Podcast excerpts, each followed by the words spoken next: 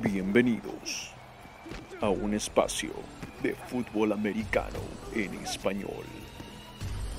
Ajusten sus oídos y colóquense el casco parlante.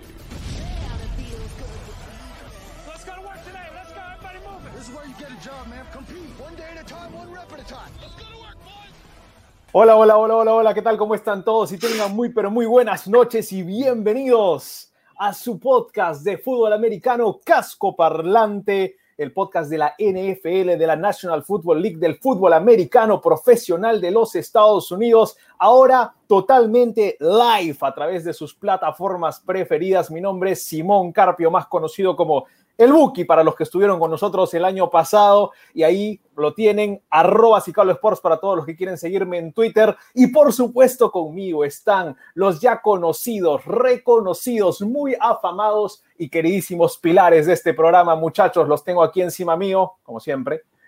Ellos son Rodstad y David Thornberry, el pragmático. Empecemos con Rodstad, Rodrigo Delgado, mi querido Demole Rod cómo estamos de vuelta en este primer casco parlante de la temporada 2021-2022.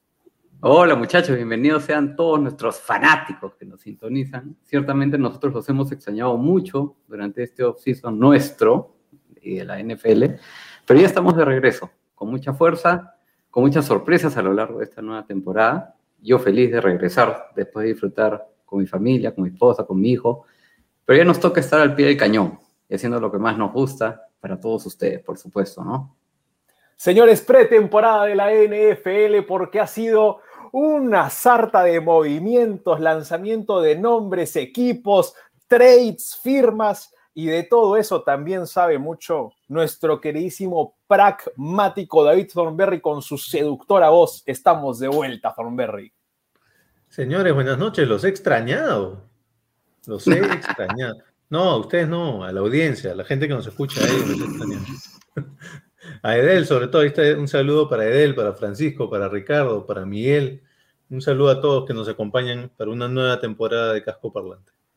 Señores, este es el nuevo casco parlante, el casco parlante 2021-2022, con las caras feas que ustedes ya reconocen y se van a acostumbrar a ver durante todas las semanas previas a la campaña, durante la campaña y después de esta campaña 2021-2022. Y este episodio número uno, señores, se lo vamos a dedicar a la agencia libre de la NFL. No se ha acabado todavía, hay muchos nombres que quedan ahí en las nubes, rondando para ver qué equipo quiere arrancárselos para tenerlos en su roster, pero los más importantes ya fueron tomados, ya conocemos los movimientos y vamos a estar analizándolos con nuestro famosísimo mejor, peor, respeto y decepción ya aquí en Casco Parlante. Pero vemos una nueva idea que se nos ocurrió para estos mejores, peores respetos y decepciones. Es que en cada uno de estos programas vamos a dar una trivia de casco parlante cortesía de nuestro siempre muy estadístico Rodstad. Rod, cuéntanos de qué se trata esto.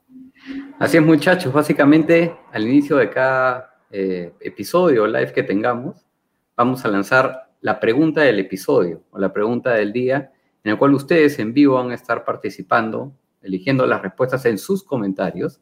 Y aquellas personas que vayan teniendo las respuestas correctas a las preguntas, que la respuesta será develada al final del programa, van a entrar a un pozo de ganadores para hacer un sorteo donde vamos a entregar premios a estos ganadores que hayan salido. Ahora, ¿cuál es la pregunta del primer episodio? Y aquí se la Rod. A ver, lánzala, lánzala. A ver, nosotros también podemos participar. Yo también quiero entrar al pozo. ¿Se puede? No, no seas pues sapo. a ver, les cuento un poquito. A ver. Desde 1990, solo cuatro quarterbacks elegidos en las primeras cinco posiciones o casillas del draft lograron llegar a playoffs en su primer año de novato. Andrew Luck, Mark Sánchez y Matt Ryan fueron tres de ellos. La gran pregunta acá es, ¿cuál fue ese cuarto quarterback? ¿Habrá sido Carson Palmer en sus primeros años en los Bengals?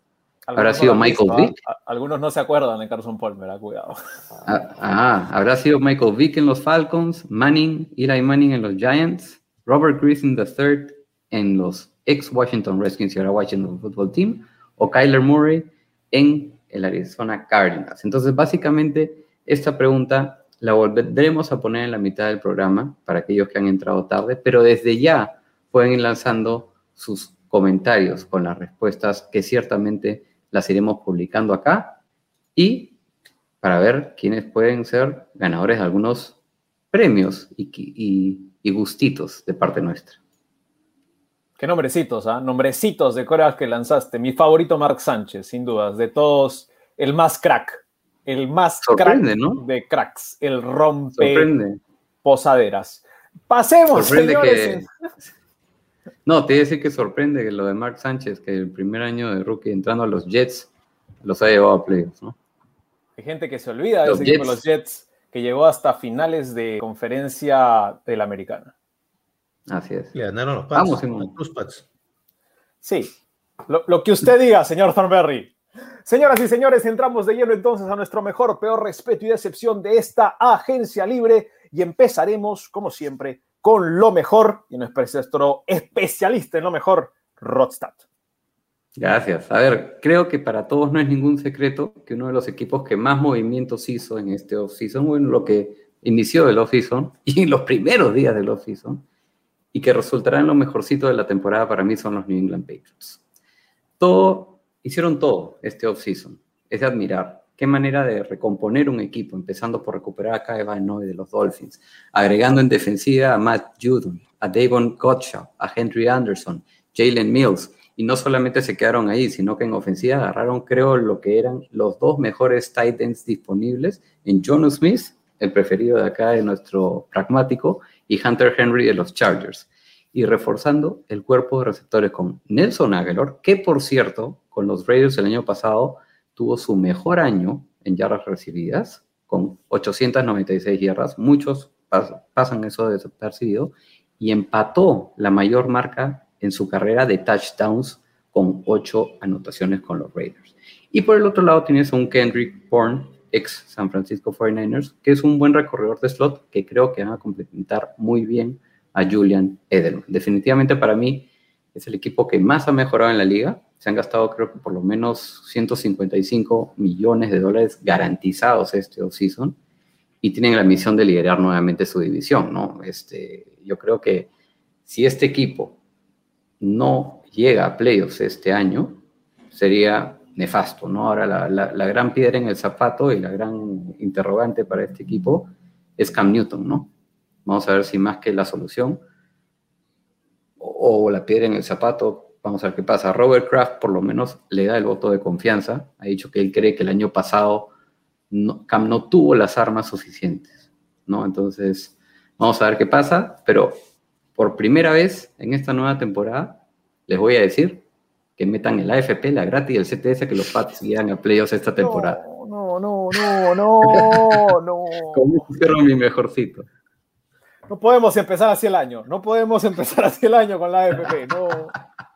Ah, bueno, un saludo para toda la gente de el grupo de fanáticos de los Patriotas de Nueva Inglaterra en el Perú, que están muy activos. Estoy también en el grupo de WhatsApp. La gente está súper, súper animada y alentamos a toda la gente que sea fanática de un equipo a crear grupos de WhatsApp de fanáticos de ese equipo. Y si no hay suficientes aquí en el Perú donde hacemos el podcast, en México hay un montón de gente que también está animada y le gusta hablar acerca de sus equipos. Hay gente que está en Guatemala, en Costa Rica, en Honduras, en Nicaragua, en cualquier parte de Latinoamérica que te encuentres.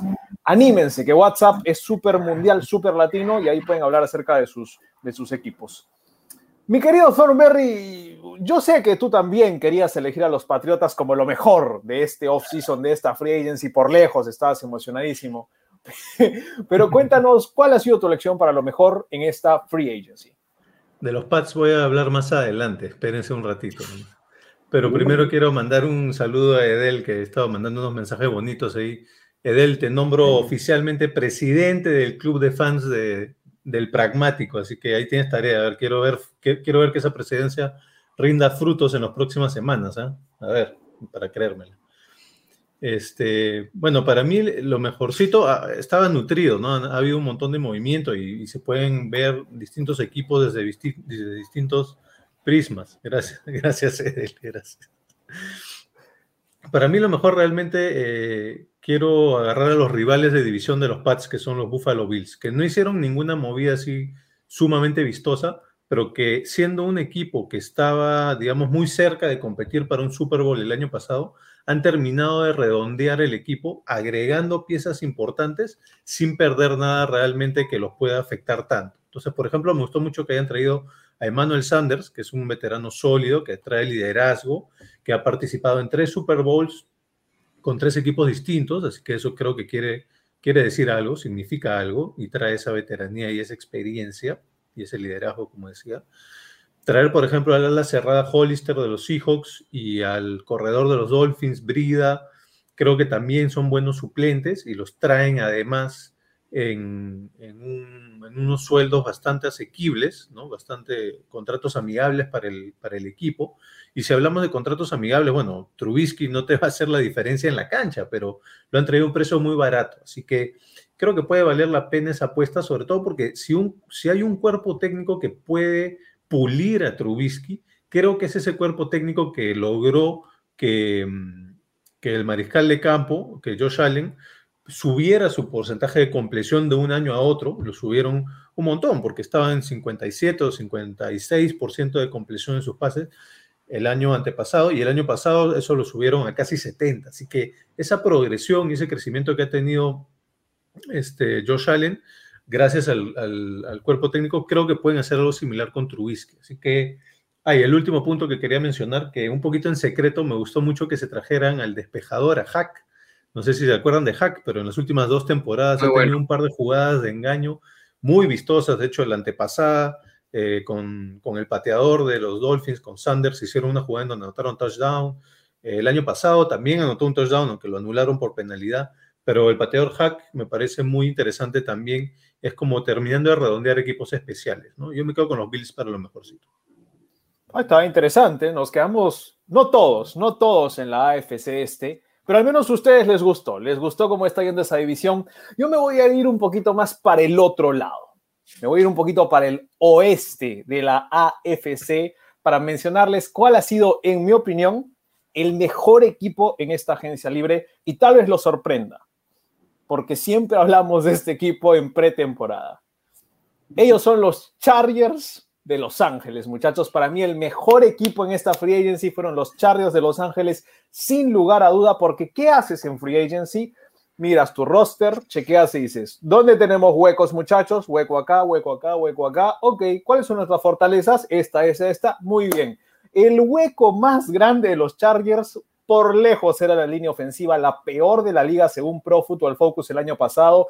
Justin Herbert corría por su vida con esas zancadas largas que tenía. Poco más si los querían inyectar como a Tyro Taylor a todos los linieros ofensivos. No sabían qué hacer ya. Entonces los Chargers fueron a la agencia libre y dijeron, el mejor centro de toda la agencia libre, Corey Linsley, toma tu plata, ven para acá. Segundo mejor guardia y mejor guardia derecho de toda la agencia libre, Matt Filer de los Steelers, toma tu plata, ven para acá. Y ya cerraron dos puestos súper importantes en ese lado de la línea. La parte derecha de la línea ofensiva en estos momentos de los Chargers es una de las mejores de la liga, desde el centro hasta el tackle derecho, tomando en cuenta Bulaga. El guardia izquierdo y la posición de tackle izquierdo todavía podrían mejorar, pero para eso puede estar el draft y se pueden hacer un par de cosas porque tienen alas cerradas que también saben bloquear muy bien. También pensaron los Chargers y dijeron, ¿qué nos falta, digamos, en la defensa? Bueno, yo creo que la defensa la hacemos bien. ¿Por qué? Porque regresan algunos jugadores que habían estado lesionados y los viejitos lesionados, cosa rara, como un Melvin Ingram que se lesionó, como un Denzel Perryman, dejaron, los dejaron ir. Y es que el nuevo head coach de los Chargers es un gurú defensivo, muchachos, es el ex coordinador defensivo de los Rams, va a desarrollar a los jóvenes, no tiene que preocuparse de ese lado del balón. Y otra cosa que me encantó es que se trajeron a Jared Cook como ala cerrada a la mitad de precio de Hunter Henry, con casi la misma producción y además agregando un montón de liderazgo a un grupo de armas ofensivas que Justin Herbert va a estar desarrollando. Ya tienen su coreback, ya lo están protegiendo, ya le están dando armas. Y ya se puede ver en el draft tal vez algunas piezas defensivas y desarrollar algunos jugadores jóvenes que tienen, que hicieron igual que la defensa de los Chargers el año pasado, no fuera tan mala, aún con un montón de lesiones. Así que creo que es el equipo que más me ha gustado. Además, quedan muchos free agents todavía, agentes libres que van hacia el coreback, pass rushers. Quedan todavía tackles izquierdos que no han sido firmados y tal vez son las dos mejores posiciones que quedan disponibles y son las dos posiciones que tal vez más necesita el conjunto de los Chargers en este momento. Así que muy inteligente el conjunto de Los Ángeles al saber qué queda, qué tengo y qué puedo conseguir en el draft. Si tú sabes esas armas, has tenido una buena agencia libre y por eso los Chargers son mi elección para este 2021-2022. Y lo digo desde ahora, muchachos. Si es que apostamos a que los Chargers iban por debajo ¿Se acuerdan? Esa apuesta por debajo de la línea de triunfos al comienzo de la temporada. Yo voy a decir desde ahora que mi voto va a ser por encima, sin importar cuánto salga la línea. ¿Le metes la FP de Rodrigo? No, no, no quiero arruinarlos, como Rodrigo planea hacer con mis... planea con mis Patriots arruinarlos, pero no, muchachos. Vámonos, ¿qué les parece entonces con nuestras menciones honrosas? Equipos que igual nos gustaron mucho lo que hicieron en Free Agency, pero que tal vez no llegaron a ser nuestro top, top, top mejor de esta semana. Mención honrosa de Rodstad. Debo confesar que por poquito los New York Giants no se llevaron mi, mejor. Es un equipo que me ha sorprendido bastante. Se nos cortó roto, ¿lo escuchas, David? Yo no lo, puedo confesar cuento, sobre todo. Le preguntaremos, ¿Ah? Rod, por favor, empiece de nuevo. ¿Ahora sí me escuchas? Ahora sí, fuerte y claro y con mucho amor. Por favor, dale. Ah, qué raro. No, te, te confesaba que por poquito nomás este, los Giants no se llevaron muy mejor. Es un equipo que me encanta, me gusta lo que están haciendo, eh, me gusta el roster que tienen, sobre todo que recuperan a Saquon Barkley para este año. Las adiciones de Kenny Golladay me, me ha parecido muy acertada y es creo que el único de los receptores de agencia libre al cual lo han contratado por más de un año. Ojo, 72 millones por cuatro años. Y miren nada más lo que, lo que están armando en ofensiva. Tienes a Daniel Jones, Saquon Barkley, Kenny Golladay, Sterling Shepard, Darius Slayton, John Ross, que es rápido, por cierto, Evan Engram y Kyle Rudolph. Ahora, sí, Para mí ahora el problema es el primer nombre que dijiste, pero si no todo lo demás. Correcto. A eso vamos, a eso vamos. Ya no hay margen de error para Danny Dimes. O sea, cuenta con los juguetes necesarios para sobresalir y ahora tiene que demostrar que lo sabe usar. Él será quien le dé significado a este equipo para un posible éxito. Claramente, como bien dices tú, David, es el talón de Aquiles del equipo y tiene que corregir algo a como de lugar, que son las pérdidas de balón. El año pasado ha tenido 11 pases de touchdown y 10 intercepciones. Y en las últimas dos temporadas, Jones es el quarterback que más pérdidas de balón ha tenido en la liga, con 39, 22 intercepciones y 7 fumbles. Ahora, sobre esta estadística, algo que me sorprendió mucho fue ver a James Winston, sin haber tenido un rol activo el año pasado. No, porque no, no, participó prácticamente el año pasado. Y a pesar el año anterior tuvo su 30 por 30. Correcto, correcto. Está empatado en el tercer lugar con 35 pérdidas de balón con Rivers y Mayfield. Y ya el segundo es Jared Goff, tu Gigli Goff, con 38, ¿no? Así que Jones, a poner las barbas en remojo, para mí este equipo es uno de los tres más necesitados de toda la NFL en llegar este año a playoffs. Cuatro años desde que llegaron a postemporada y diez años desde que lograron su última victoria en playoffs. Si los Giants no llegan este, a postemporada este año, yo creo que los Giants ya le dan la vuelta a la página a Daniel Jones. Pero me gusta mucho, mucho este equipo. Eh, así que un mensajito de aliento a nuestro querido gurú. Los Giants podrían ganar la NFC este. Interesante, ¿ah? Ha estado bueno, ha estado bueno lo de los Giants en la pretemporada. Me ha gustado. Señor Thornberry, su mención honrosa de lo mejorcito de la Free Agency, de la agencia libre. Bueno, voy a seguir dándole la contra a Rodrigo porque yo tengo otra vez un equipo de la misma división. Y para mí, la mención honrosa, pero con un poquito de excepción, y ahorita lo voy a explicar, son los Washington Football Team, que ya el año pasado demostraron que tenían una escuadra defensiva dominante y con mucha proyección y me gusta cómo han eh, reforzado el otro lado de la pelota, ¿no? el lado ofensivo. Han traído a Curtis Samuel, han traído a Adam Humphries. Creo que eso va a terminar de redondear el cuerpo de receptores, sumado al crecimiento de los jugadores jóvenes, que ya el año pasado, e incluso algunos el anterior, nos sigan mostrando cosas positivas. El crecimiento de estos jugadores como McLaurin, como Gibson, como McKissick, como Logan Thomas, el Titan, que me gusta mucho. Creo que ese crecimiento va a ser bastante interesante verlo y creo que tiene un, una escuadra ofensiva versátil, que puede hacer distintas cosas y que puede llegar a ser muy entretenida. ¿Cuál es mi pequeña decepción? Fitzmagic de mariscal de campo titular. Eso para mí es la gran decepción de esta mención honrosa, a pesar de que igual, como te digo, es lo mejorcito para mí, pero me decepciona que todo este talento, toda esta escuadra, al medio le pongan a un Ryan Fitzpatrick, porque creo que su varianza, por no decir irregularidad, creo que puede afectar este crecimiento del que estoy hablando antes. Entonces, esa parte no me gustó mucho y por eso no lo puse como mi mejorcito, sino solo como mi mención honrosa. Ahora, ojo que Ron Rivera dijo que, efectivamente el quarterback número uno iba a ser Fitzpatrick, pero que ciertamente iba a haber una competición entre él y Heineken, ¿no? Y lo otro que escuché hoy día es que podrían, eh, van a ver cómo se está moviendo el draft, pero podrían intentar hacer alguna jugada si es que alguno de los, de los prospectos de, mariscal de campo altos empieza a caer, podrían hacer una jugada hacia, hacia, ese, draft. ¿no? ¿Qué opinas tú? Ah, ¿Cómo quieres meter a Heineken de frente titular? ¿Estás loco? tipo jugó un partido en su vida.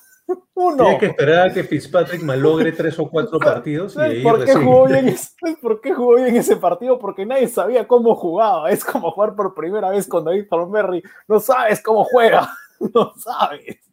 Te puede sorprender como el día de hoy. Ay, Dios mío. Yo les voy a dar una mención rosa un poquito más ah, prudente, porque me parece súper imprudente que tus mejores, mejores, aunque sean honrosos, sean de la NFC List. ¿Ya? Yo me voy a ir con algo un poquito más seguro y creo que es uno de los mejores equipos de la liga, si no el mejor.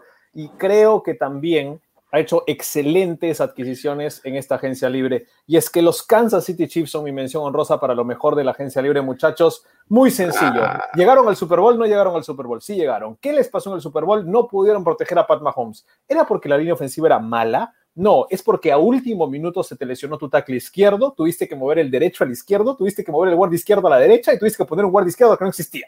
Entonces, fue todo una mazamorra bien así como de Semana Santa. ¿Sabes por qué no, ¿sabes por qué no ganaron el Super Bowl? Voy a, voy a citar a nuestro querido Marco Martos. Los hicieron mierda. Acá no tenemos el VIP. Acá no tenemos el VIP, muchachos. Eh, pero eh, creo que los Chiefs lo que les faltó fue simplemente mejor protección y se dieron cuenta gracias a ese Super Bowl, y esto es algo que realmente yo tengo que poner en lo mejor, es que tú votes jugadores que aún muchos piensan que son buenos, pero que tú ya te diste cuenta que no dan más. Y tal vez es malo, pero esto es un negocio. Y si Eric Fisher esa lesión lo hace salir de la liga, lamentablemente tiene que irse y lo votaste por esa razón. ¿Ok? Votaste un jugador que ya parece que se quiere retirar con un Mitchell Schwartz, que no jugó prácticamente no jugó casi nada la temporada pasada y lo tuviste que votar, y un jugador que prácticamente va a tener que retirarse como Eric Fisher.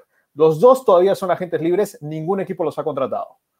Tomar en cuenta de que hiciste de que Remers, su verdadero tackle derecho el año pasado, lo volviste a firmar para que se quede como tackle derecho. Trajiste al mejor guardia de todo el mercado en Joe Thuney para mejorar la posición de guardia izquierdo. Trajiste un guardia que no se daba ni siquiera en el mercado y te lo trajiste de vuelta, que es una bestia, Long y que si es que está decente, es de los mejores de la liga. Y además te trajiste al mejor centro después de Corey Linsley. En un contrato que, Dios mío, o sea, Thornberry gana eso en un año, ¿ya? Se trajeron... O sea, lo que está diciendo es que es poco, por si acaso. ¿eh? Está diciendo que es poco, no que es mucho. Vale, vale la aclaración. Se trajeron al centro titular de los Rams, a Austin Blythe, a un precio graciosísimo. Y eso que ya tenían a Reiter y decidieron no firmarlo, que todavía está libre. Hicieron de su línea ofensiva ahora una fortaleza después de que haya sido una debilidad. Sí, todavía hay preguntas acerca de quién jugará tackle izquierdo. Unos dicen Tuni tal vez se mueva, tal vez traen uno en el draft. Vamos a ver porque todavía está libre, por ejemplo, Alejandro Villanueva, está libre, el mismo Fisher está libre, el mismo Schwartz siguen libres. Entonces hay que tomar en cuenta que hay mucho talento en la línea ofensiva todavía libres. Y de ahí empezaron a hacer cositas chiquitas muy bonitas. Eligieron entre Watkins y de Marcus Robinson, se quedaron con el más joven, con de Marcus Robinson. Eligieron a Jarran Reed, que los Seattle tuvieron que Seahawks tuvieron que votarlo porque no tenían plata para pagarle y se lo trajeron baratísimo a Jarran Reed. Y de ahí sus necesidades siguen siendo claras, pero no son devastadoras. Un liniero ofensivo más, tal vez un linebacker más por si se lesiona de nuevo Willie Gay, que fue excelente el año pasado hasta que se lesionó. Tal vez una ayudita en la línea defensiva porque Frank Clark el año pasado no fue lo que pensamos que podría ser. Y un receptor que empieza a desarrollarse, que ya Pringle puede reventar esta temporada y yo a mí me pareció una bonita opción de fantasy porque creo que puede empezar a reventar. Es que lo que si no está algo roto, no lo arregles. Los Chiefs encontraron que había una sola cosa rota en toda Kansas City, era la línea ofensiva, y le metieron todito. Eso hace un equipo ganador, anticiparse a que la gente diga, no, pero Eric Fisher es un tackle Pro Bowl. No, Eric Fisher ya está fuera de la liga, Shorts ya está fuera de la liga, y ahora ellos traen a los nuevos, a Zuni, a un Kailon que estaba fuera de la liga, igual te lo traes. Los Chiefs hicieron lo correcto, de lo mejorcito en esta free agency, muchachos. Te quedas entonces con el AFC Oeste, todo lo positivo. Por ahora sí, por ahora sí. Estoy, emocionado con la FC Oeste. Me gusta esa división, creo que hay cosas bien interesantes, pero voy a hablar también de una más tardecita que mm, hay, algo, hay, hay algo, muchachos. Y así como hemos sido bien positivos, vamos a ser bien negativos, pero primero hablemos con la gente que nos está escribiendo, muchachos. ¿Qué nos dice la gente en los comentarios? Sí, hay personas que nos están respondiendo la trivia de la pregunta del episodio, así que voy a aprovechar en volverla a poner. Esta es mientras estamos viendo más comentarios y mandando saludos, así que a nuestros queridos oyentes y este, gente que nos está viendo, a ver, aprovechen en leer la pregunta del episodio que se vienen premios buenos a final de la temporada. Un saludo muy grande, por supuesto, a Edel, a, Israel, a Israeliño Donacimiento, a Jean-Pierre Fernald, a Francisco Vargas, que por cierto, Francisco, estoy leyendo tus comentarios, pero por alguna razón no los estoy soltando todavía. Estamos bien conectados con él. A Miguel Tataje, Eduardo Valdés, Sergio Chávez, Cristian Jamón, desde Puebla, México, un gran abrazo para él, Joaquín Dionisio, a David El Gato Andrade, a David lo tuvimos como invitado, no sé si se acuerdan cuando hablábamos del partido de los Bills contra los Ravens, él es corresponsal de los Ravens en Baltimore, a Liliana Ramos, quien también siempre nos escucha, nos ve también, y bueno, a Ricardo Navarro, hay bastantes. Mil gracias a todos nuestros fanáticos. A Ilemar, por supuesto, que también nos está viendo, que es fanática de los Jets al igual que de él. Y a Ramón Méndez, que también acaba de ingresar su respuesta a la trivia. Así que con eso vamos a lo peor, que es la especialidad de nuestro querido amigo pragmático David Thornberry. Sedúceme con lo peor de esta free agency, David. Oye, mi especialidad no es lo peor, mi especialidad es la decepción, pero a ver, puedo, lanzarme ah. con lo peor. Todavía, todavía no estás, o sea, están contestando la trivia, pero todavía no estamos diciendo si es la respuesta correcta o no, ¿no? No, no, no, para nada, eso es al final. Ya, perfecto. Bueno, de, lo peor para mí, probablemente los Houston Texans, eh, no tiene nada que ver con la agencia libre, pero ya sabemos todo el problemón en el que está Sean Watson a mí personalmente me generó un poquito de suspicacia el, momento en el que salieron todas las denuncias, que justo cuando está esta controversia con el equipo, y sabiendo un poco la, la, mentalidad, algunas cosas que he leído, ¿no? Y el poder que tiene Jack Easterby, que es el que está liderando el equipo, me pareció muy raro. No quiero decir si, si que, que, sea falso, pero me pareció muy raro el timing, ¿no? Al margen de eso, en la agencia libre, los Texans son de los equipos que más jugadores nuevos han contratado. Han contratado más de 20 jugadores, creo, pero creo que es más volumen que sustancia, realmente no hay, tanto, no hay tanta calidad en lo que han traído. De lo más interesante que han traído son los corredores, Phil Lindsay y Mark Ingram, pero realmente detrás de esa línea ofensiva que quizá que es la peor de la liga, ¿qué van a poder hacer? No sé, creo que no mucho. Y, y han perdido, bueno, primero a uno de los, quizá después de John Watson, el jugador ofensivo más trascendental que tenían con Will Fuller, y del otro lado de la pelota al líder magnánimo del equipo de los últimos años, a JJ Watt, que sí es cierto que ya estaba en bajada, pero igual era un jugador de gran impacto, el de mayor impacto defensivo, y no solo defensivo, sino en el camerín también, ¿no? Como líder. Entonces, son unas pérdidas muy grandes. Veo que están haciendo muchas cosas, pero creo que nada que realmente les agregue valor. Entonces, por ese motivo, yo me quedo con los Texans como lo, lo peor de esta agencia libre. Me parece correcto, me parece correcto también porque a Nick Caserio le dieron un basurero incendiándose y bueno, digamos que lo está cuidando. Ah, vamos a hablar ahora, intentó, señores. Intentó apagarlo con el, con el termo de, de No, yo creo que lo está arropando. Lo está arropando y. Señores, vamos entonces con mi versión de lo peor en esta agencia libre. Y fue difícil escoger algo de lo peor, de ahí les explicaremos por qué, porque el proceso fue funesto de cómo empezamos a escoger a los equipos. Ah, pero yo les voy a decir mi peor muy simple. Los Falcons de Atlanta. El año pasado estos Falcons terminaron 4 y 12. ¿Cómo es que un equipo de 4 y 12 llega a la agencia libre y está muy por encima del tope salarial? No tiene ningún tipo de equilibrio en sus salarios tiene una línea ofensiva que no mueve ni una hormiga. Con las justas protege más o menos a Matt Ryan y no existe ningún cambio en la agencia libre para mejorar esa línea ofensiva. Tiene una de las defensas que tiene una de las peores secundarias de la liga, extremadamente joven, extremadamente inexperimentada y aún así extremadamente decepcionante. Solamente tienes un solo buen pass rusher y no agregaste ningún otro. Grady Jarrett juega solito en esa línea ¿Y a quién trajiste para poder arreglar todo este, no sé cómo llamarlo? Bueno, a Mike Davis, de ahora en adelante denominado el bombero, porque ese señor va a tener que apagar lo que está sucediendo en Atlanta y todas las críticas, le van a caer si es que no tiene una temporada de mil yardas por tierra, touchdowns por aire y se vuelve en Christian McCaffrey gordito. Eso sí es simple. Felicitaciones a los Falcons porque son un equipo que vale millones de dólares en los libros pero no en el campo de juego. Arthur Smith vino para hacer realmente una reconstrucción a los Falcons y le dijeron, bueno, te vamos a dar este rímel, le puedes pintar las pestañas a esta señora, pero no tenemos más maquillaje. Ah, lo que sí queremos es que la vuelvas como de 20 años. Entre él y Terry Fontenot van a tener que inventarse un quirófano, a ver qué hacen con los Falcons, pero muchachos, este equipo está viejo, está malo, vale demasiado o cree que vale demasiado y hay que reconstruirlo desde el principio.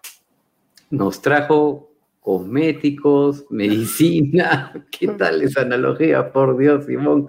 Por eso te quiero tanto.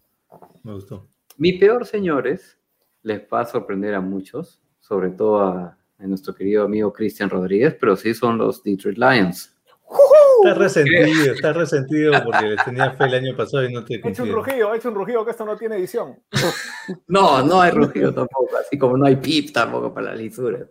Creo que todos estaríamos de acuerdo en que el intercambio entre Goff y Stafford fue más perjudicial para los Lions que para los Rams. Más aún cuando la gran mayoría de su cuerpo de receptores, por no decir todos, se fueron del equipo. O sea, Jones y Golladay, chao, ¿no? La movida de Goff definitivamente no es la correcta pero en este año. Quizás sí para el futuro, y les voy a explicar por qué. Si se dan cuenta, los Lions no solo recibieron a Goff por Stafford, también lograron recibir un pick de tercera ronda este año, un pick de primera ronda el próximo año y un pick de primera ronda en el 2023. O sea, imagínense, o sea, el, traspaso de, de Goff es simplemente una de las piezas para rompecabezas. Imagínense si les resulta este año ese movimiento. Podría ser hasta el traspaso más importante y más histórico del año, ¿no? O sea, en, realidad tienes, tienes, que ver el trade al revés. O sea, eh, los Rams tuvieron que ceder todos esos picks para que los Lions aceptaran recibir a Goff. Es así como, lo, como hicieron el trade. Correcto, correcto. Entonces, no, Damián, no soy de esos. Más aún si es lo peor. Este, a ver, para mí, para los Lions es más tipo, el tiempo lo dirá, ¿no? En lo particular, para este año, no veo aún este equipo tenga un salvador como era Calvin Johnson, como era un Barry Sanders. O sea, para mí han empeorado respecto al año anterior y de manera notable. Así que esos son mis peores, señores, los Detroit Lions. a todos nos quedó claro que tus Lions de este año van a ser los Giants, ya lo dijiste. Sí, podría ser. Vamos a ver, porque esas predicciones de Rod, a veces tiro unas que tú dices, tenías mucha razón, y hay otras que hacen rar. este, año, este, año, he decidido ser un poco más precavido en mis predicciones. Ah, muy bien. Se aprende los errores. Vamos con las menciones honrosas de lo que consideramos que ha sido lo peor hasta ahora. Thornberry, tu mención honrosa de lo peor. Yo no voy a ser para nada precavido, porque acá viene la, la observación polémica de la noche. Mi mención honrosa de lo peor en esta agencia libre los New England Patriots, porque tiraron por la ventana su Patriot Way ellos tenían una manera de hacer las cosas que lo venían haciendo los últimos 20 años y este año dijeron, no, ¿sabes qué? Eso no servía, vamos a hacer todo distinto. Em, Gastaron un montón de plata y gastaron un montón de plata en traer skill positions. ¿Para quién? Para Cam Newton, que no puede lanzar un pasecito de media distancia a cada tres metros. Más parece, o sea, ¿sabes que escuché el otro día? Decían, Cam Newton sería un buen pitcher porque todas te las tira ahí abajo. Y este, no hubiese si ibas a hacer eso, si ibas a tirar por la ventana tu convicción y tu creencia y tu manera de hacer las cosas, ¿no hubiese sido más lógico hacerlo con Tom Brady antes de que se fuera? Digo, ¿no? O sea, si le vas a sacar la vuelta a la, a la dieta, no, o sea, yo no le voy a sacar la vuelta a la dieta este, por el chifa de la esquina. Se la sacaste hace rato la vuelta a la dieta. La Claro, pero no por el chifa de la esquina, sino por el tití. O, Por la o no voy a comprar un pizza hace rato. Picolina, pues. No le ha sacado Este- la vuelta porque no le ha sacado la vuelta porque tenemos combine el sábado, así que por eso no le ha sacado la vuelta. En resumidas cuentas, eh, o sea, las movidas de los Pats eh, están bien, pero para mí llegaron un año muy tarde, porque si ibas a realmente eh, renunciar a tu convicción, era con Tom Brady, no era con Cam Newton. Pero el año pasado estuvo Cam Newton. El anterior, me refiero, pues, la- antes de que se fuera Tom Brady. Con el otro, el otro- Me voy a limpiar de todo este polvo que me Porque acaban de lanzar. si hacías todo eso, Tom Brady no se iba. Y dijeron, ah, ¿te quieres ir? Ándate. Y un año después sí hacen lo que tenían que haber hecho para que se quede. No, no, me está echando sal ya, Rodrigo. No, no, no. ¿saben qué? Salt by. Vamos a hablar realmente de lo que ha sido mi mención de lo peor y olviden lo que dijo el señor, el señor Thornberry, por favor. Es que acá Alguien, los favor, muchachos, alguien en los comentarios que me respalde. Alguien. los muchachos eh, le dieron mucha, mucho crédito a la NFC List. Yo todavía no confío en eso. Y por eso mi mención de lo peor es muy sencillo. Los Eagles de Filadelfia, muchachos. Ouch. ¿Por qué? Porque ¿cómo se invierte, muchachos? ¿Cómo se invierte el dinero? Uno trata de vender cuando las cosas están altas y trata de comprar Sergio. cuando las cosas están bajas. Entonces, ¿qué es lo que hicieron los... Háblale a Sergio. Ahí está, le digo, Sergio, ¿qué opinan los Eagles? No hay ningún problema. Tú agarraste tu pick de primera ronda global, prácticamente, en Carson Wentz, número uno, eh, un tipazo, grande, fuerte, buen brazo. Sí, no y te llevó al Super Bowl, te llevó Nick Foles, que ahora es el titular de un equipo, y lo convertiste en un tal vez pick de segunda y en una cuarto sexta. ¿Qué estás hablando? ¿Y por qué? Para que juegue Jalen Hurts, con quien tú mismo dijiste, mejor nos lo guardamos en la última jugada del partido para que juegue Nate Sutfeld. ¿Me estás bromeando?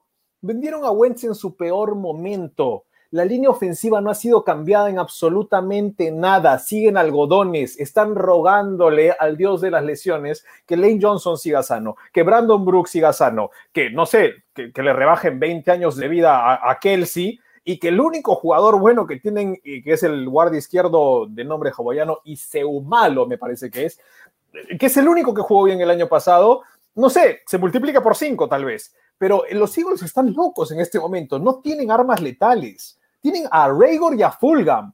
Raygor no jugó nada y Fulham fue, fue producto de Carson Wentz, hay que ser sinceros. La defensa va a tener un montón de problemas, por más de que tenga un buen pass rush, eso sí lo admito, en defender eh, buenas y potentes ofensivas, porque la secundaria sigue rara. Me gustó que trajeron Eric Wilson de los Vikings, uno de los mejores jugadores defensivos del año pasado. Trajeron Anthony Harris, pero honestamente, esta ofensiva va a doler. Esta ofensiva va a doler y va a doler rico. It's Te va a to doler. hurt so. Así les va a doler a Le los va a doler rico al mismo Filadelfia, no al rival. Sí, no, le va a doler a Filadelfia porque va a haber partidos increíbles en los que piensas que Jalen Hurts es la segunda venida de Michael Vick y va a haber partidos en que vas a pensar que es Johnny Manziel. Bueno, ya, ya Simón prácticamente nos adelantó que el campeón de esa división van a ser los Cowboys, así que. Obvio, pues, No si, has, sé, si has- si has no sé, criticado a los Giants, no a. Washington y hablas pestes de los Eagles, El campeón de esa división pueden ser los Montreal Aeronauts en este momento. Hablemos ver, de la mención David. honrosa de lo peor de Roth. Ok, los Steelers. Y les debo mencionar porque muchos dan por hecho que este equipo va a llegar a ser campeón de división. Y sinceramente yo no sé si les alcanza siquiera para llegar a playoffs.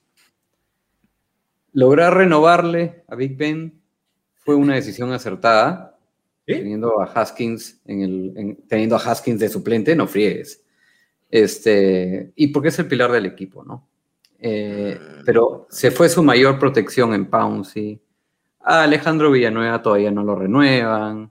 Entonces, ahí nomás ya pierde a dos elementos importantes en la línea ofensiva. Le renovaron Claro, a Yuyu.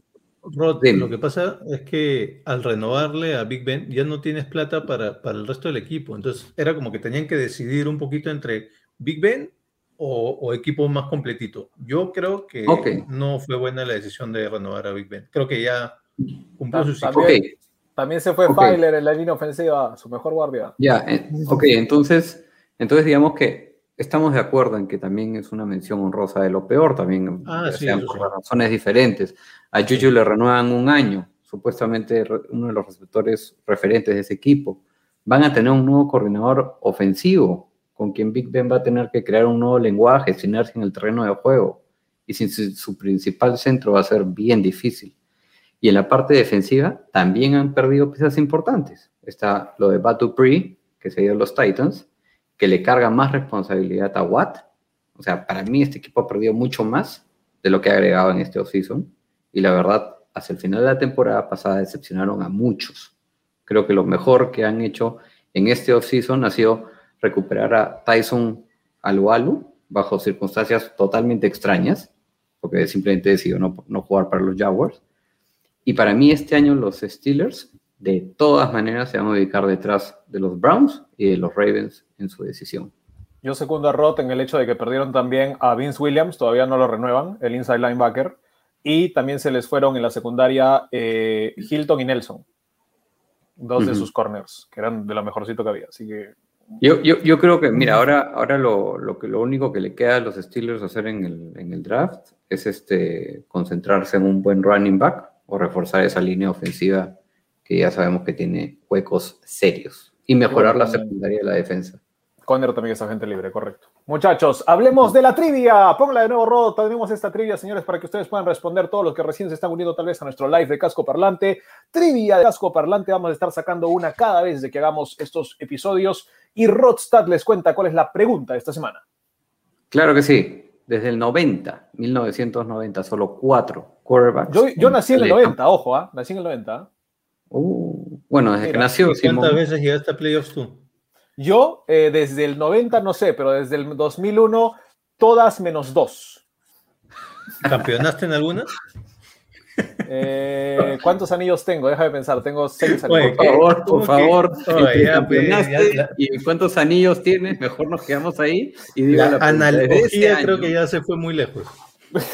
desde- a ver, desde- señores, por favor, con postura. Desde ese año solo cuatro quarterbacks elegidos en primera ronda dentro de las primeras cinco casillas de un draft lograron llegar a playoffs en su primer año de profesionales.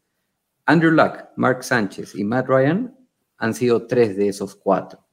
¿Cuál es ese otro quarterback que en el primer año y que fue elegido entre los primeros cinco posiciones del draft llegó a playoffs en su primer año? Tenemos a Carson Palmer en los Bengals, Michael Vick en los Falcons, Eli Manning en los Giants, Robert Griffin III con Washington ex Redskins, ahora Football Team, y Kyler Murray para los Arizona Cardinals. Comenten sus respuestas en los comentarios, que ya tenemos personas que están ingresándolos. Así que vamos ahora no con la... men- Sí.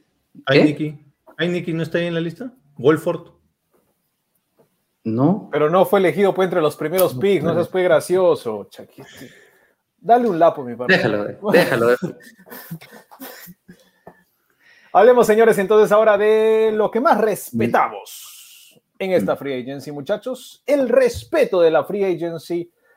¿A quién le vamos a dar nuestro total? Eh, y también, no sé, no tiene ningún valor nuestro respeto, pero igual se los entregaremos. Eh, se los voy a dar yo primero, muchachos. Yo voy a dar mucho respeto a un equipo al que yo no le tuve mucho respeto el año pasado.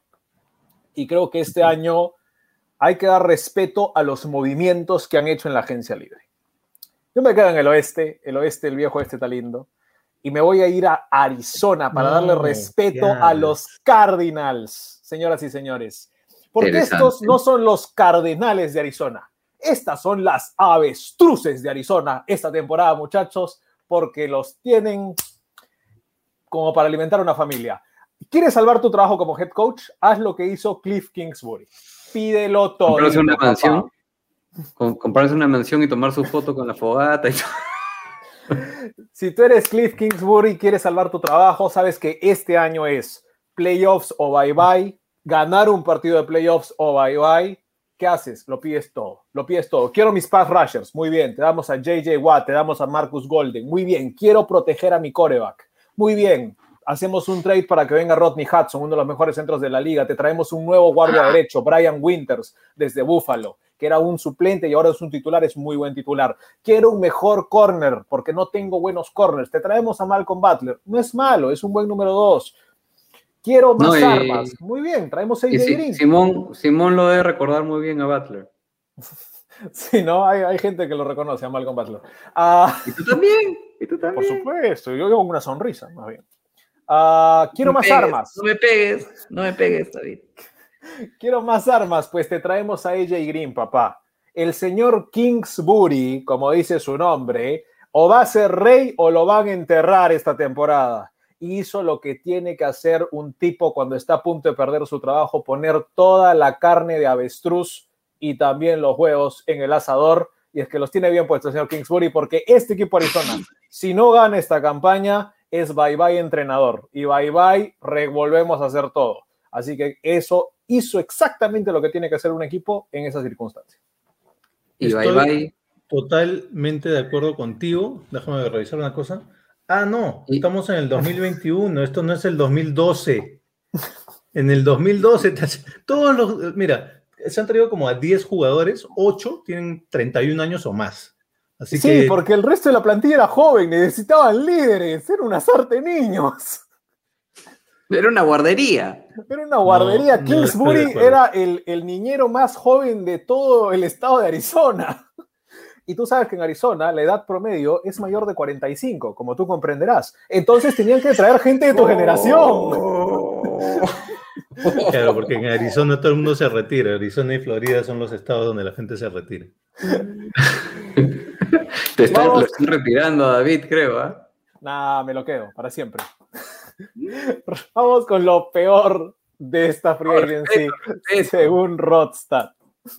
Respeto, no peor, claro que sí. Estamos en respeto. Yo puse respeto a los Cardinals. Ahora me sorprendo yo mismo. Dale, dale. O sea, dio todas sus razones de respeto, pero se le quedó el chip de estoy hablando de los Cardinals. Entonces es algo negativo. No puede ser algo positivo. Bueno, vamos con mi respeto y aquí va la conexión que tenía con Francisco Vargas. Él cree que lo mejor son los backs. Yo les doy todo mi respeto a los backs. Empezaré diciendo que creo que este equipo va a ser mejor de lo que vimos el año pasado. Es de admirar lo que han hecho y no tanto por las adquisiciones en el free agency, ojo, que creo que no tuvieron ni una, sino más bien por el gran labor que significa mantener a todo el equipo titular de un Super Bowl. Tanto los De acuerdo. 11 en ofensiva, los 11 en defensiva, como el long snapper y el, y el kicker, los han renovado. Esto, señores, no pasaba desde los Raiders del 77. Ojo, ¿ya? Para que se hagan una idea. Pero no Entonces, ganaron. va- ¿Qué? Pero no ganaron. No, bueno, pero no importa, pero llegaron, pero llegaron. ¿Y por qué digo que será mejor que el que vimos el año pasado? Para empezar, van a tener pretemporada, que no la tuvieron el año pasado. El equipo ya se conoce y van a continuar con esa sinergia, el nivel con el que terminaron el año pasado. Ahora sabemos que Bruce Arians no mentía, como decía, que nadie se iba a ir a ningún lado. No hay duda que Jason Leach, que es el gerente general, quiere repetir el plato a como de lugar, y es que cuando eres el campeón defensor de la liga, el no tener noticias ya son realmente buenas noticias para el equipo. Todo empezó con el franchise tag de Chris Godwin y luego se encargaron de firmar a toditos. Y desde ya los dioses del fútbol nos van a regalar este año un partido que será histórico.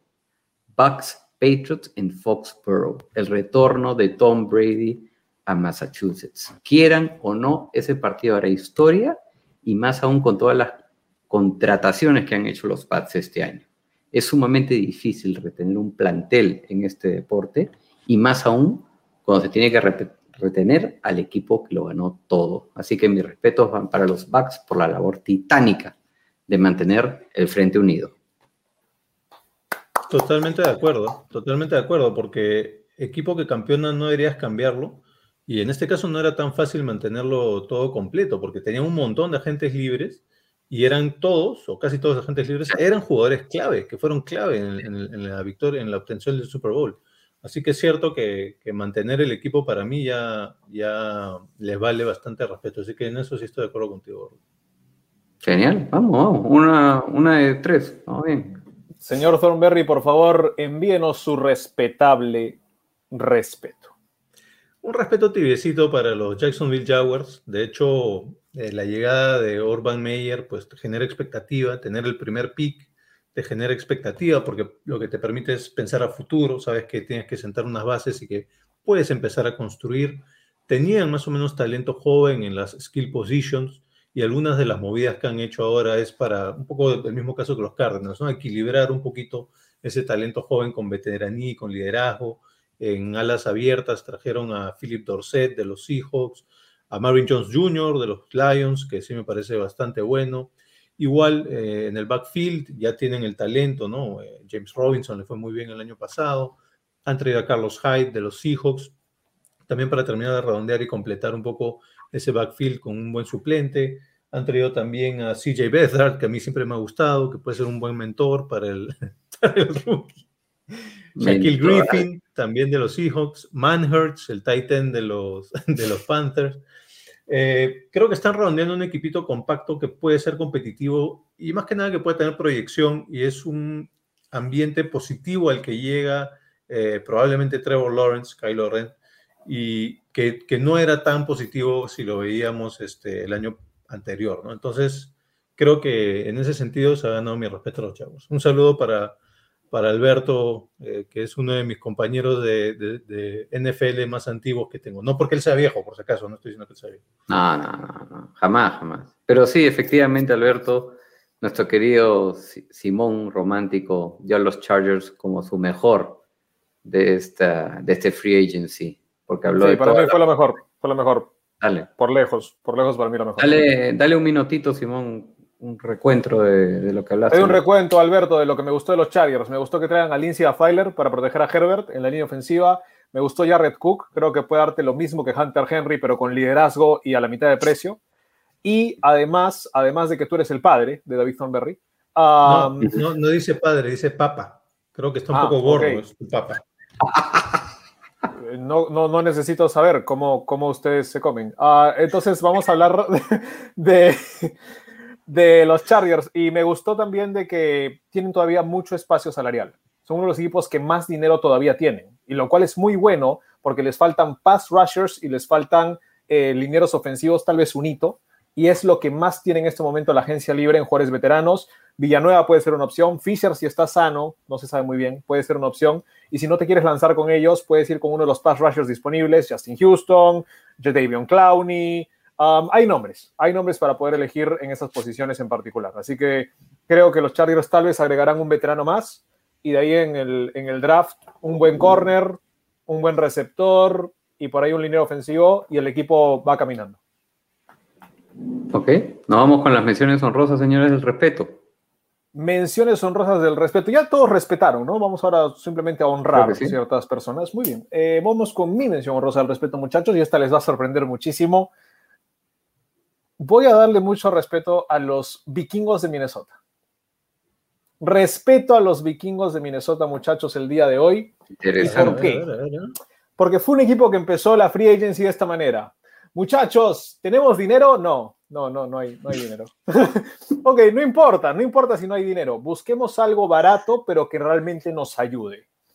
Nos traemos por un año, sin mucho costo, por 8 millones a Patrick Peterson. No me importa si Patrick Peterson tuvo una horrible temporada, temporada pasada, la tuvo, horrible. Pero el tipo es un líder, es un tipazo, es un excelente mentor para los tres rookie corners que trajiste el año pasado. Para Hunt, para um, Dantzler y para Gladney. Necesitas un líder que les enseñe las técnicas de un corner, no solamente con los entrenadores, Peterson se lo va a enseñar en la cancha. Y para colmo te trajiste de vuelta uno de los mejores slot corners que tuvo en su vida Mike Zimmer, que es Mackenzie Alexander, que estuvo un añito, me parece, en los Bengals, rapidito, y jugó muy bien en la posición de, la ranura, solo por un año y se lo trajo de vuelta a Zimmer y ahora va a volver a ponerlo en la ranura para que ayude a su secundaria. La secundaria de los Vikings este año a mí me parece que va a reventar. Va a ser muy difícil de pasarle por encima, especialmente si se desarrollan bien los rookies del año pasado. Perdiste Eric Wilson, sí, no pudiste traer ese linebacker, pero hiciste algo mucho más inteligente. Trajiste a Dalvin Tomlinson, una roca en el medio de tu línea defensiva. Era necesario el hombre, porque solamente tenías aún el año pasado lesionado Lindsey Hunter, ah, perdón, Hunter, Daniel Hunter, y no tenías a nadie más, y no podías ni siquiera parar el juego por tierra bien las primeras tres o cuatro semanas. Tomlinson por solamente 11 millones al año es uno de los mejores que detiene el juego por tierra en la liga, lo vas a tener ahí bien puesto, puedes traerte un pass rusher en tu primera selección global del draft, a mí me encantan un par de nombres, los voy lanzando desde ahora, Quitty Pay, una excelente opción. Si quieres arriesgarte más, los chicos de Miami, Phillips o Rousseau, hay opciones. O si te gusta algo más versátil, Saben Wilson, el chico de Tulsa. Creo que hay, hay opciones en la posición en la que los Vikings eligen, que es la 14. Y para el ataque, simplemente haz lo que sabes hacer. Si no tienes plata, sigue arrollando gente y corriendo con tu corredor, que es la estrella de tu equipo. No tienes nada más que hacer si no tienes dinero el próximo año los Vikings van a reducir mucho de ese salario que no tienen este año y tal vez encontremos un equipo un poquito mejor formado. Pero lo que debió haber sido el año pasado los Vikings debió haber sido basura y lo sacaron adelante en la segunda parte del año con esos novatos. Y este año pusieron dos o tres cosas y vamos a jugar a defender y a correr. Respeto para Mike Zimmer, que con poquita plata está haciendo que este equipo pueda ser de playoffs, tal vez, y ya para mí el segundo mejor equipo de su división. Bueno, se lo comparas con Chicago, que. Bueno, voy a hablar de ellos después. Y, y tus Lions. Y los Lions, que son muy peor. a ver, voy con mi mención honrosa y acá estoy nuevamente conectado con Francisco Vargas. Él, él hablaba de los Browns. Efectivamente, los Browns son mi mención al respeto.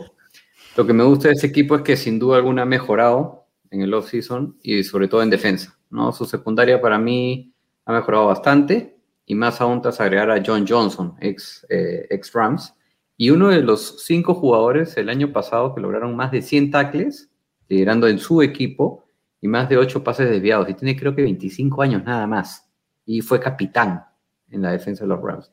A ese le suma el cornerback Troy Hill, el mismo equipo, el linebacker Anthony Walker, Malik Johnson y Tack McKinley, quien va a apoyar a Miles Garrett en el tema del pass rush. Y acuérdense, ojo, muchos no se acuerdan de esto, que el año pasado no vimos ni a Greedy Williams ni a Grant Delpit por lesión. Grant Delpit era en una gran selección de draft y no pudo empezar la, temporada del año pasado. Lograron mantener al linebacker Malcolm Smith y al receptor Richard Higgins, que para mí el año pasado fueron dos pilares fundamentales también para el equipo.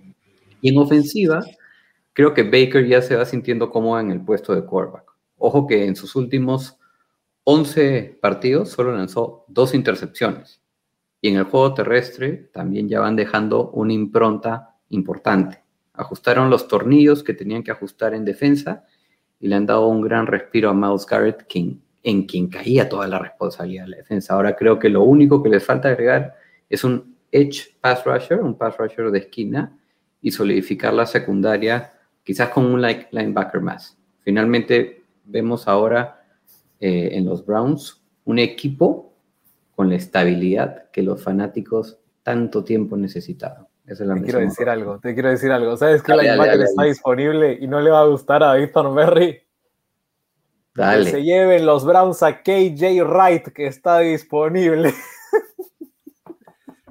Si no, le renuevan, no, sé qué hago, sinceramente. No sé qué voy a hacer si no Está delirando nuestro querido Thornberry. Está en cuidados intermedios. Esperemos que no pase el intensivo. Thornberry, mención honrosa de tu respeto.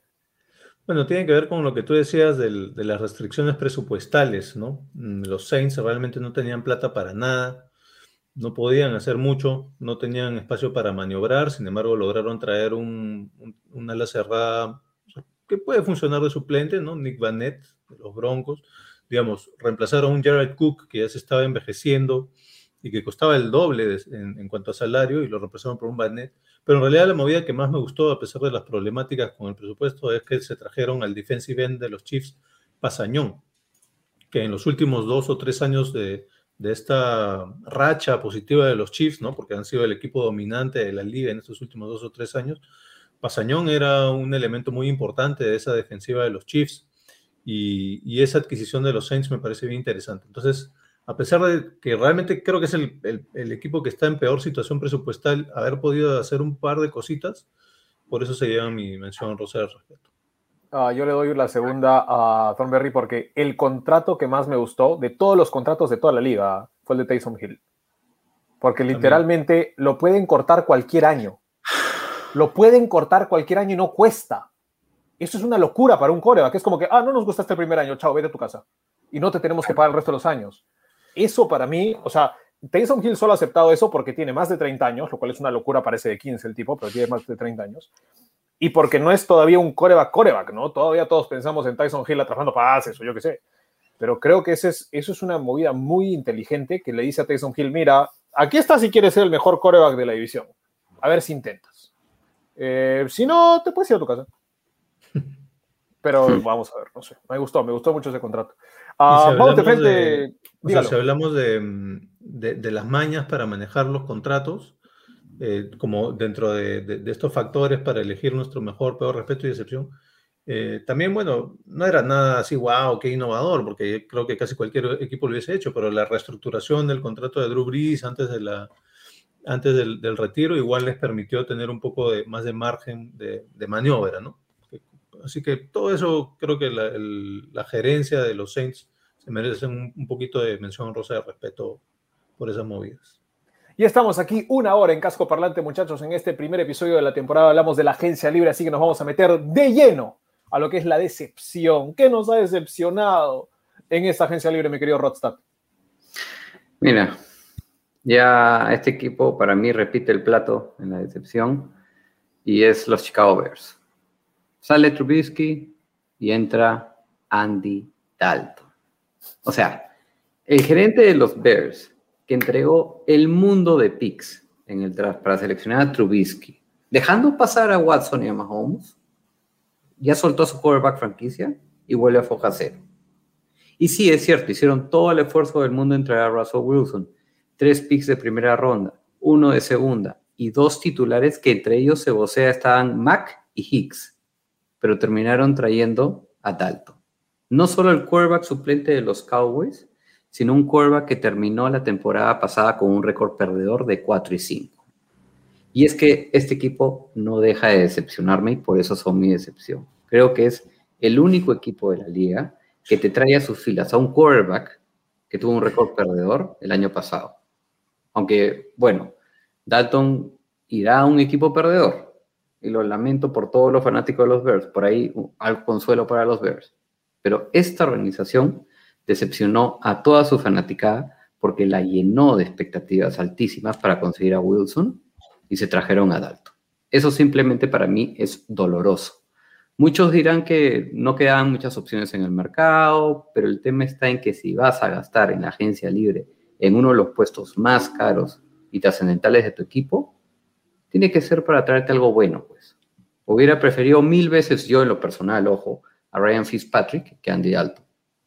O en todo caso, hubiese negociado con algún equipo para traer una mejor posición en el draft, como lo hizo San Francisco, por ejemplo, porque hoy tienen la posición número 20 y quizás podrían haber logrado algo mejor por Trubisky y ofreciendo unos picks y no lo hicieron.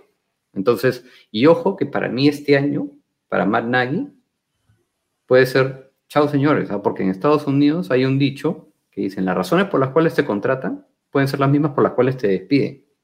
A nadie lo trajeron para que solidifique la ofensiva de los Bears y hasta ahora no lo logra. Y para hacer las cosas aún peores, perdieron a su cornerback estrella número uno, Kyle Fuller, que para mí esa es la daga que les termina por romper el corazón y los termina de enterrar. La decepción, los Chicago Bears.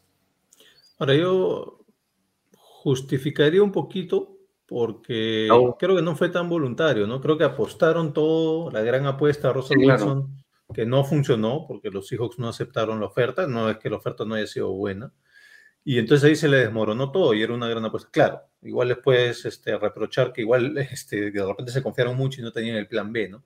Pero creo que era un poquito, es un poquito más entendible este, esa, esa, esos errores que cometieron en la agencia libre, ¿no? No fueron voluntarios. Pero apuesta, a- a- apu- pero apuesta entonces por la mejor posición en el draft por último, pues, ¿no? Si vas a soltar Sí. a tu whisky. Por eso te digo que no, no tuvieron el siguiente paso del- del- de un buen plan B, ¿no? Se quedaron en el plan A y no funcionó y ya está. Se fregaron. Ujú. Señor Thornberry, su decepción en esta agencia libre, por favor. Estoy que sigo a Rod en las divisiones, porque mi decepción está Pero no está bien, cuenta- ¿qué tiene de malo? No nos dimos cuenta cuando estábamos planificando. ¿no? Para mí la gran decepción fueron los Green Bay Packers. Y les voy a decir por qué. Sí, renovaron a Aaron Jones. Y eso está muy bien, perfecto. Pero también renovaron a Mercedes Lewis. Mercedes Lewis, sí.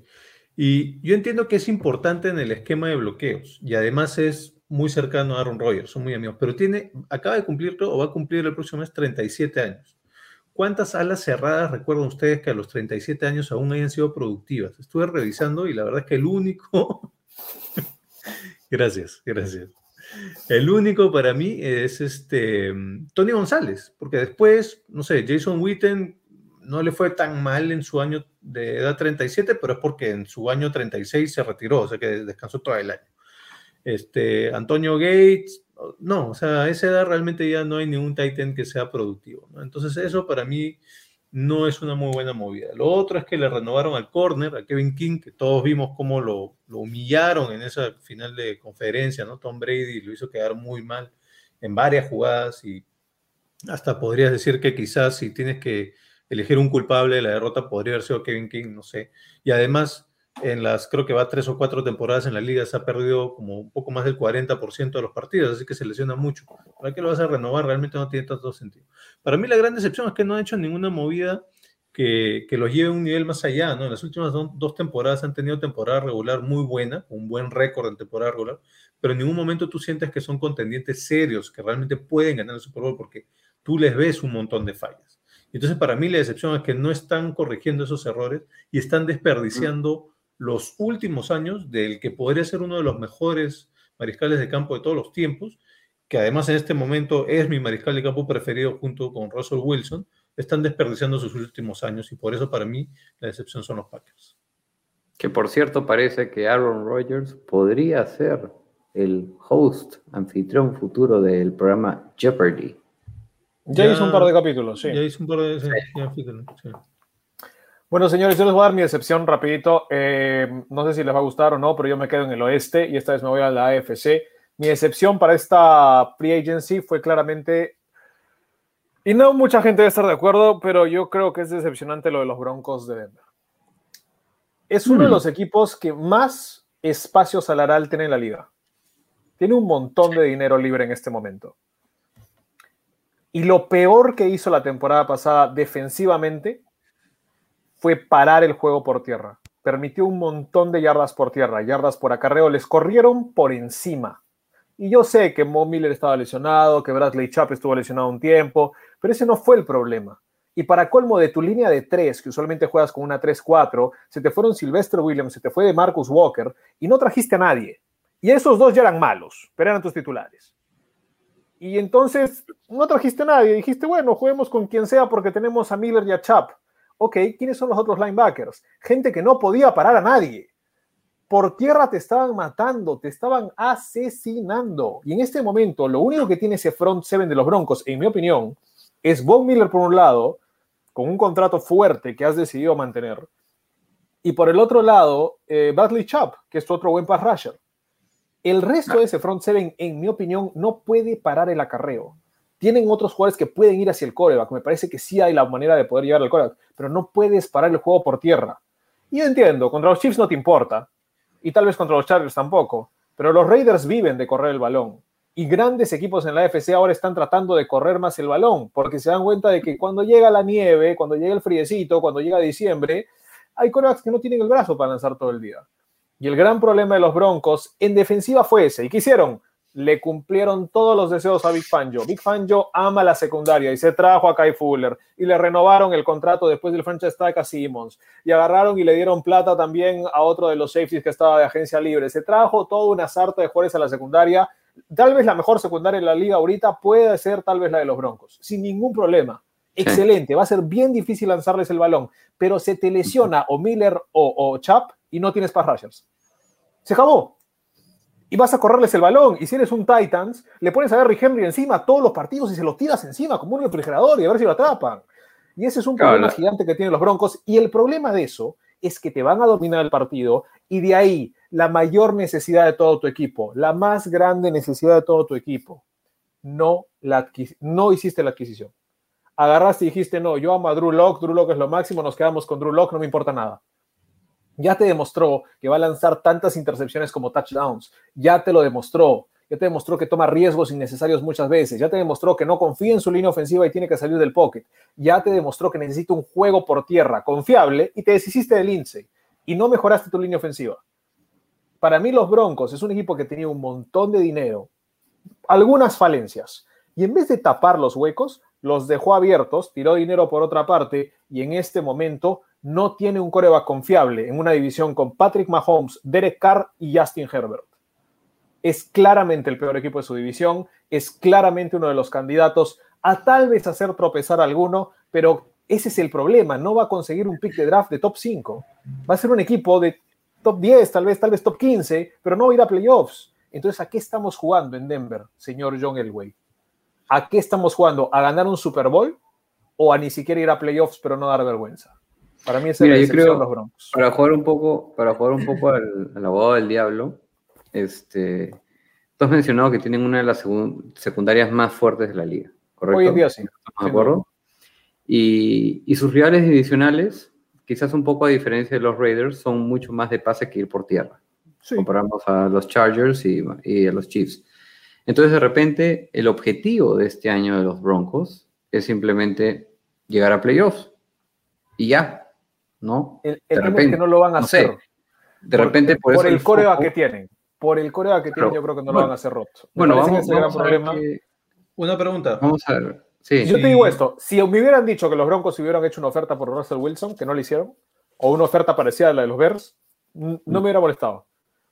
Se enfocaron tal vez un poquito en Deshaun Watson, pero obviamente ahorita Watson eh, es fuego. Lo tocas, te quemas. No puedes tocarlo. Mm, mm. Y bueno, Sí, Wentz, que era la sí, siguiente sí. mejor opción, Si insertas a Bridgewater en vez de Drew Lock, mejoraría. Está libre. tal vez, pero igual el juego por tierra es muy deficiente. Garrett Wolf recién tuvo su primera buena temporada del tackle izquierdo. El tackle derecho, em, honestamente, es inválido, no existe, en el- en- porque Joan James se lesionó toda la temporada pasada, recién ha regresado. En la, línea de, en la línea del medio, el centro es un novato el año pasado que jugó terrible. Entonces, ¿quién va a proteger a Bridgewater, que con las justas puede correr en una pierna del hombre? Eh, también hay, hay- No, hay uno- ese para mí ese es el problema de los Broncos. No es un mal equipo, para nada. No va a tener top 10 de draft, para mí no. Pero es un equipo que No, no, no. haber dado el siguiente paso, que tenía Claro, para y- saltar y no lo hizo. Y efectivamente por eso es una decepción, porque tú esperabas ese, ese siguiente paso, ¿no? Y, sobre todo con ese, con ese cap, ese espacio que tenían para, para poder hacerlo, ¿no? Eh, les digo rapidito mi mención honrosa para ir cerrando con el programa, porque también les adelanto que tenemos saluditos. Eh, los Baltimore Ravens.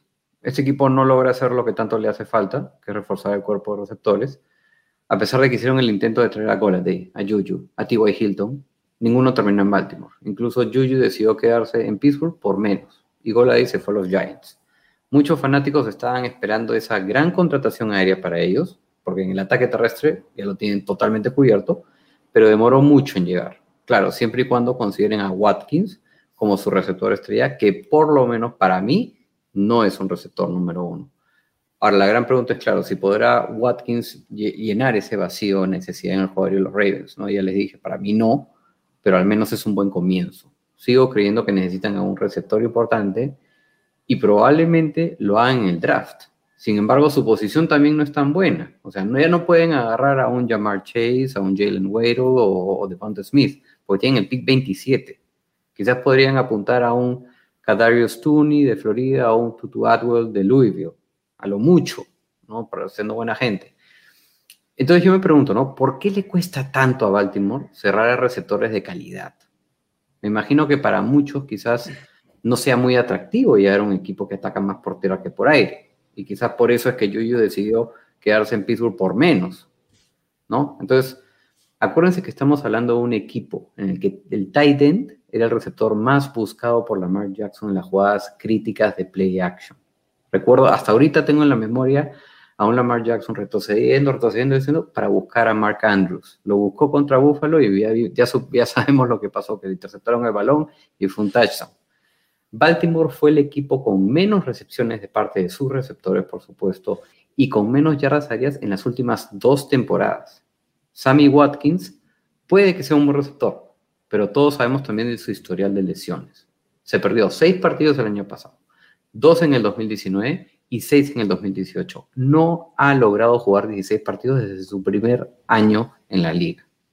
Los Ravens en la agencia libre, para mí, una analogía, son como la persona que busca un televisor, que sabe que existen los televisores 4K, pero se compra un televisor de tubo catódico, ¿no? O sea, necesitas al receptor número uno, pero tomaron a uno de media tabla para mí y hacia abajo.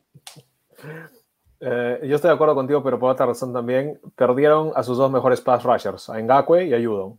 Entonces, si se te fueron tus dos mejores pass rushers en esta liga, no a los Patriots y en a los Raiders. A los Raiders por un año todavía. Una uh um, tu mención con Rosa, ¿qué te decepcionó un poquito? Los Colts, mm, sí, renovaron a Marlon Mack, está bien. Renovaron a T.Y. Hilton, bueno, sí, ya está un poco de bajada, ¿no? Un poco viejito, pero para mí este, esa mención rosa de decepción tiene un nombre de apellido y es Carson Wentz, porque a mí me gustaba mucho lo que estaban haciendo los Colts. No me gusta para nada Carson Wentz. Creo que los Colts necesitan, ya es un equipo que está bien armadito, necesita ese mariscal de campo que los lleve al nivel superior, alguien que les dé estabilidad, que les dé consistencia, que les dé constancia. Esas no son palabras que van con Carson Wentz, porque es eh, muy temerario, por eso se lesiona tanto, no me gusta cómo toma decisiones. Em, es, el, es, el, mariscal de campo, es como que el proyecto de, rehabilitación de los Colts, lo cual me parece muy loable, muy bonito, bonita historia que lo quieran recuperar, pero no es lo que necesitan. O sea, eh, no pueden, no pueden traer un mariscal de campo eh, que, en el cual tienen que eh, preocuparse por protegerlo y por cuidarlo y por engreírlo, porque eso les quita el enfoque de ganar. Ellos necesitan un mariscal de campo que venga y no que el equipo ayude a elevar su juego, sino que él eleve el juego del equipo.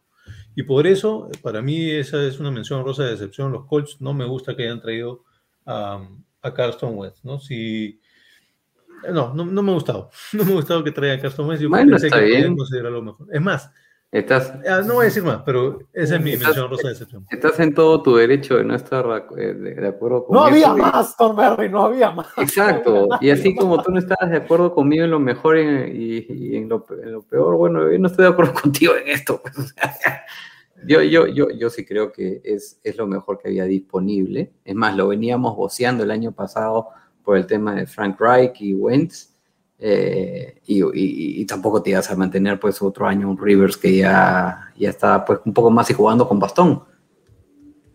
O sea, honestamente, o sea, honestamente, te salió, te salió tres soles, Carson Wentz. Te salió, te salió un, sándwich, un sándwich de tortilla de acelga de la tía, ¿ya? Eso te salió Carson Eso sí, eso sí, se lo barato, sí, se lo barato. Pero igual no creo que, que, él sea la, no creo que él eleve el, al equipo al nivel al que, al que tiene que elevarse. Ajá. No sé, no sé qué decir. no sé cuál es la ah, respuesta tampoco, si me, si me preguntas quién era la mejor opción. Pero lo que me queda claro es que Carson West no te va a elevar a un nivel más, que ya el equipo estaba listo para dar ese salto. Prepárense, muchachos. Vamos a cerrar la mención honrosa de decepción con un shock. A ver. Ah, yo creo que van a ser decepcionantes esta campaña. Por más de que he visto que más de la mitad de los analistas dicen es un equipo de posible Super Bowl. Ya, a ver. Para mí la decepción más o menos de la, de la free agency fueron los Rams. Los Rams de los ah. Y para mí es muy simple la cosa. No me molesta para nada que traigas Stafford. No me molesta. No. El precio. No me molesta, eh, honestamente, de que te deshagas de Goff. Finalmente fue un error. Un error tuyo, pero fue un error. Y lo admitiste. Bueno, traes Stafford yo tenía un entrenador eh, de básquet argentino, eh, un Che, cuando era chico, y nos decía, lo único que no debes hacer en cualquier deporte es la ley de la doble cagada. Si cometes un error y pierdes la pelota, no cometas una falta, porque son dos errores. Y eso es lo que hicieron los Rams. Agarraron a Goff y cometieron otro error para tratar de saldar el error de Goff.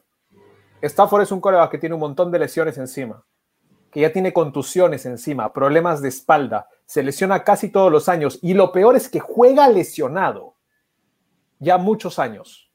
Puede hablar acerca de su fortaleza y su valor y lo tenemos muy claro, Stafford es un tipazo, pero te causa un problema grave si es que se lesiona de verdad. Segunda cosa más importante, te costó la vida traer Stafford, te costó la vida, te costó todo el futuro de tu franquicia por los siguientes tres años, te costó la vida traer Stafford. ¿Y qué pasa si este año no funciona? ¿Cómo reconstruyes un equipo en el cual no tienes dinero, ya no te queda nada de plata?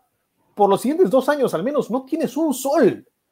Y se te fue tu mejor safety en Johnson, lo mencionaste tú, Rodstad, se fue a los Browns se me fue Troy tu Hill mejor también. slot corner, Troy Hill, se fue también a los Browns. Se te fue Brokers, tu segundo mejor línea defensivo, bye bye. Y tus Y tus linebackers, picks, de fut- y tus picks futuros más importantes, ¿no? es verdad, tus linebackers son algunos desconocidos. Tu ofensiva se va a ver linda, por más de que tu centro, honestamente, me parece la posición más importante si tienes un coreback nuevo. No sabes si es bueno o no, porque solo lo tuviste titular hace dos años, antes de que se lesione, y era malo. Y tu centro titular se lo llevaron los Chiefs, un equipazo. Y por un año, y por, por monedas, por centavos. Entonces, los Rams para mí agarraron y dijeron, lo jugamos todo este año. ¿Y por qué nos lo jugamos todo este año? Por un coreback viejo, lesionado, con problemas de espaldas, con problemas en el brazo, con posibles contusiones. ¿Y qué le vamos a traer? Traigámosle a Deshaun Jackson. no, no, Rams. Para mí está bonito jugar cada año para tratar de ganar cada año, pero siento que este, este Rams era para ganar o el año pasado o hace dos años o el año que llegaron al Super Bowl. Esos eran sus años. Y ahorita están dando manotazos de ahogado para que no se les vaya la ventanita del excelente grupo de receptores que tienen, de un Aaron Donald en su, en su mejor momento, porque a dos, tres años se le pasa el momento a Aaron Donald, lamentablemente así pasa con todos, y a un Jalen Ramsey que tal vez lo suspenden el próximo año. Es impredecible el hombre. Ah, entonces creo que sí, me decepcionaron los Rams en el sentido de que yo también quería un cambio, yo también quería un nuevo coreback y estoy totalmente de acuerdo con esas dos cosas, pero la mejor defensa de la liga el año pasado fueron ellos, este año ya no lo van a hacer. Por más de que tengan Ramsey a. Donald. Y ofensivamente que- van a ser buenos, pero si es que no son increíbles, que yo no creo que Stafford Claro. sea increíble, no llegas al Super Bowl y el próximo año se te van a ir más jugadores y vas a tener menos dinero y vas a ser peor claramente que este año. Entonces, no, no creo que este sea por los Rams. Y yo creo que la, la situación es diferente con Arizona por este sentido. McVay sí tenía credibilidad. McVay sí tiene para decir, muchachos, disculpen, nos Sí, equivocamos con Goff, yo lo voto, buscamos uno nuevo, nos vamos para este draft o el siguiente, hagamos un añito de reconstrucción, me encanta mi defensa, bla, bla, bla. Te compra los Rams y te dicen, ya, toma, tienes dos años más o tienes tres años más. Los Cardinals no tenían eso, los Cardinals se la jugaron porque no había otra. Los Rams Simón, tenían pero- varias opciones. Yo creo que, o sea, no, no les puedo reprochar tanto porque creo que lo que han hecho ahora, eh, o sea, lo que tú dices, ¿no? Un error encima de otro error es cierto, pero creo que las decisiones que han tomado ahora han sido decisiones conscientes, sabiendo que ellos ya habían cometido el error antes. Nunca voy a entender el contrato que le dieron a Goff en su momento, jamás. Eso ya te trae cola y ya te trae consecuencias hasta ahora. Por ese contrato es que has perdido un montón de jugadores ahora y no has podido eh, recuperar, digamos, con otros jugadores el hecho de traer a, a- Stafford es como decir, ok, asumimos el error hasta acá, este es nuestro último, nuestro last stand, este es nuestro, último bastión, si no ganamos este año, fue, o sea, no- o sea, vamos a ser malos varios años y vemos en qué momento reconstruimos. Y yo estoy Y de acuerdo con eso, pero fue un poco consciente. Y, y este perdón, es el y lo tema último, para mí. lo último es eh, el hecho de traer a Stafford. Yo te diría lo mismo que, que Carson Wentz. O sea, el, el argumento que me hicieron ustedes de Carson Wentz. Que no había mucho más. O sea, que Stafford creo que si vas a tomar esa decisión de, ok, ya hasta acá llegamos, no, no, no vamos a seguir alargando el sufrimiento, digamos, ¿no? Ya es este año es todo o nada. No me parece mala decisión necesariamente Stafford. Lo que, lo que pagaron yo- sí es exagerado, ¿no? Y yo creo que, que Stafford va a estar mejor protegido en esta línea ofensiva que en la de los Lions. En eso estamos de acuerdo, pero yo el problema que tengo también con esto es un problema de encaje. Stafford no es un coreback de play action. No es un coreback que te va a mover el bolsillo. Lo mejor que hace la línea ofensiva de los Rams es mover el bolsillo. Por eso Goff funcionaba más o menos. Porque agarraban todos y se movían para un costado y Goff salía en bootlegs por un lado y bootleg por otro, porque Goff tiene piernas, no para correr, pero tiene piernas para moverse dentro del bolsillo y es una de las pocas cosas que hace realmente bien, posicionarse bien dentro del bolsillo, moverse un poquito. Pero Stafford no lo hace tan mal, ojo, ahí he visto, Stafford, no lo hace tan mal. Yo he ya visto jugadas que- increíbles en que Stafford hace prácticamente magia para sacarse pass rushers que se le vienen encima. Yo creo que sí, pero jugadas. creo que va a ser un añito más. Stafford ya no es un niño y el problema para mí es que si este año te va muy mal o te va mal, digamos que no entras a playoffs o pierdes tu primer partido de playoffs, que puede pasar. Pues, Sí. A McVay le van a decir y a, y a la gerencia le van a decir, muchachos, las mataron. sí. Ah, bueno, muy bien. Si soy McVay, me mato a Riz y me voy a otro equipo. Me van a contratar. Soy uno de los, jugadores- uno de los técnicos más jóvenes, más interesantes de toda la NFL. Sí, El gerente bueno. encontrará un trabajo, pero los Rams de Los Ángeles están muertos por tres años. Muertos. Sí.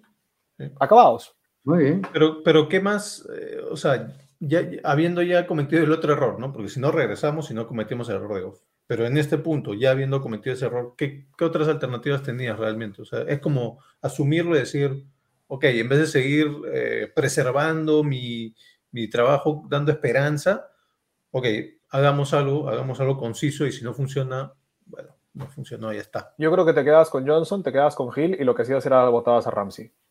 A Ramsey sí lo tradeabas. Si lo tradeabas por un buen pick de primera ronda de este draft y te buscabas un Justin Fields y te buscabas un Trey Lance, te buscabas un tipo. Y le decías a Goff, ¿quieres una temporada para mostrarte? Goff se rompía el lomo esta temporada y al año siguiente lo tradeabas por una segunda ronda. La primera parte me hizo sentido. Lo de Goff, no sé, porque creo que ya, ya, ya. Ya estuvo Sí. bueno Goff. También. Pero Así bueno, como ya estuvo bueno, eh, acá este, este programa. Señores, se ha acabado entonces Caso haciendo Parlante, episodio 1, le hicimos larga. Este fue nuestro mejor, peor respeto, decepción de lo que fue la Free Agency, la agencia libre. Todavía no se acaba, hay todavía hay muchos nombres disponibles de lo que le hemos mencionado, no se olviden para sus equipos si les falta algún jugador, chequeen los nombres disponibles, a mí me gusta Jadavion Clowney, Justin Houston, está Alejandro Villanueva, eh, hay gente, eh, Trey Turner es un buen guardia, Michelle Schwartz, perdón, este también Bobby Massey, un tackle derecho, hay de todo, hay de todo, eh, chequenlo. Y vamos a dejarles la prueba de la trivia para darles también ya la respuesta de cuál era Claro la respuesta de la trivia para que sepan si ustedes entran a nuestro pozo de ganadores o no entran a nuestro pozo de ganadores de la trivia de casco parlante. Um, Hay, ganadores, hay ganadores. Sí, claro. Y por ahí mencionaremos quiénes pudieron, eh, entran No, quiénes a, entran. a meterse, Así ¿no? es. Quienes ya entran, sí. Así es. Vamos a recapitular un poco la pregunta, ¿no? Desde, la, desde el 90, solo cuatro, cuatro quarterbacks que habían sido elegidos entre las primeras cinco posiciones del draft habían logrado llegar a su equipo a playoffs en ese primer año. Ya lo mencionamos a Lack, a Sánchez y a Ryan, que fueron tres de ellos. ¿Cuál era el cuarto? Y estas eran las opciones, ¿no? Palmer en los Bengals, Vic en los Falcons, Manning en los Giants, Griffin III en Washington ex Redskins, ahora Football Team, o Murray en los Cardinals. A ver, señores, y la respuesta a esta trivia, primera trivia de casco parlante es Robert Griffin III. Efectivamente, les doy un datito de Robert Griffin III. Él fue elegido en, en- en la segunda posición global, detrás de Andrew Locke en el 2012. Y Simón, tú tenías un datito bien importante de Griffin III ese año. Salió rookie ofensivo del año ese año por encima de Andrew Locke, eh, porque no solamente llevó al Washington Redskins en esa época a los playoffs, sino que fue una de las ofensivas más divertidas que yo he visto en esa época. Súper animado, súper interesante. Era la primera parte de los quarterbacks que empiezan a correr y lanzar, que ahora lo vemos mucho más seguido. Pero sí, también esa diversión le causó que se rompa la rodilla unos años después. ¿no? De ese Así año era es, y también les- este Russell Wilson, Así es. de ese draft. es. Y les menciono. Kirk Cousins también, ¿no? Así es. que también es. fue elegido menciono- por el Washington Redskins, ¿sabías? Los dos fueron elegidos. Kirk Claro, Cousins fue claro. suplente ese año de Robert Griffin III. Claro. A. Alberto le, le encantaba Robert Sí. Griffin. Me acuerdo, en esa época empezábamos a ver fútbol americano juntos y él me decía, no, Robert Griffin tercero. Y yo le decía, no, Russell Wilson. Y teníamos ese, ese ida, ida y vuelta. ¿Y quién tenía razón al final? Kirk Cousins. Ah, A ver, les, les- les lanzo rapidito quiénes fueron los que acertaron. Hay tres que han acertado. Miguel Tataje, Jean-Pierre Fernald y Ramón Méndez. Así que Felicidades, a ellos. muchachos. Felicitaciones. Vamos a ir armando el- la base de datos de los ganadores programa a programa y van a tener premios que les aseguro no se van a repetir porque la, la espera va a ser buena. Y vamos a ver quién acierta Muchachos. más veces, ¿no? Más veces que acierten, más chances. Ah, claro, poder- claro, se repite, ganar. se repite la chance, claro que sí, si sigues respondiendo bien, tienes dos, tres opciones más de ganar en el sorteo. Saludos muchachos, hay muchos, hay saludos que tengo yo a la mano eh, y en parte vienen por un agradecimiento especial a todas esas personas que he estado escribiéndoles en la semana, invitándolos a ver nuestro programa. Hay casos muy particulares. Eh, empiezo con un saludo muy especial a Héctor David Reyes García, de la Ciudad de México. Él tiene 57 años, nos escucha, nos ve, es gran fanático desde el 72 de los Steelers, una época muy, muy buena, y de Jack Lambert en especial, me decía. Les cuento, muchachos, que Héctor ha tenido hace poco una intervención en el corazón. Gracias a Dios se viene recuperando favorable Te nos cortaste, Rod, justo en la mejor parte. Así es, una pronta, pero muy pronta recuperación. También eh, le quiero mandar un saludo muy especial a Israel Romero, de 41 años de la ciudad, también de México. Él es fanático de los Dolphins y desde ya dice que está listo para hablar con nosotros cuando hablemos de sus Dolphins, porque ha visto que hemos estado invitando fanáticos en la temporada pasada, así que ya lo noté para tenerlo como invitado. Un saludo también a Miguel Ángel Gómez, de, de 50 años, y a su hijo Mario, de 20. Miguel Ángel es fanático de los Rams, Mario de los Steelers, ambos de México también, les mandamos también nuestro saludo. Y finalmente, saludos también a Miguel Nicolás Fragoso Silva, de 16 años, fanático de los Kansas City Chiefs, que nos ve desde Baja California, en México. Y por cierto, un saludo muy especial a todos ustedes, fanáticos que nos han visto hoy, a los que han comentado, a los que solamente nos han dado sus likes y no han comentado necesariamente, pero eso, igual los queremos bastante, a Susan Silva, a Omar Villegas, que siempre está ahí con nosotros, a André, Raúl Delgado, que es mi hermano, por cierto, Carlos Celeda, Agustín Rocha, acá los tengo todos, Alfred Herrera, y si hay uno que no estoy mencionando, lo lamento mucho, pero los queremos igual a todos y estamos muy agradecidos por todos ustedes. Finalmente, le mando un fuerte cariño a mi suegro, el señor José Arturo y Carrileca, que le deseo una pronta recuperación. Él está en cuidados, tranquilo, sobrellevando esta, este terrible virus que a todos nos ha llegado algún familiar en especial. Así que gracias muchachos a todos y un saludo grande también a ustedes dos que hace tiempo que no nos juntábamos y ya los extrañaba. Y sin duda, este, este episodio lo estamos dedicando a tu suegro. Eso ya lo deberías saber desde un principio. Eh, y en verdad esperamos su pronta recuperación también. Uh, mis saludos son simples. Un saludo enorme a mis padres que están en Arequipa, que estaban emocionados por el primer episodio de Casco Parlante de la temporada. Así que les mando un gran saludo a ellos, a mi hermana y a mis hermanos eh, que están en Europa también, todos encerraditos, y a mi sobrinita. Así que a toda la familia, un hermoso año de fútbol americano y ya saben que probablemente nos vemos entonces en febrero.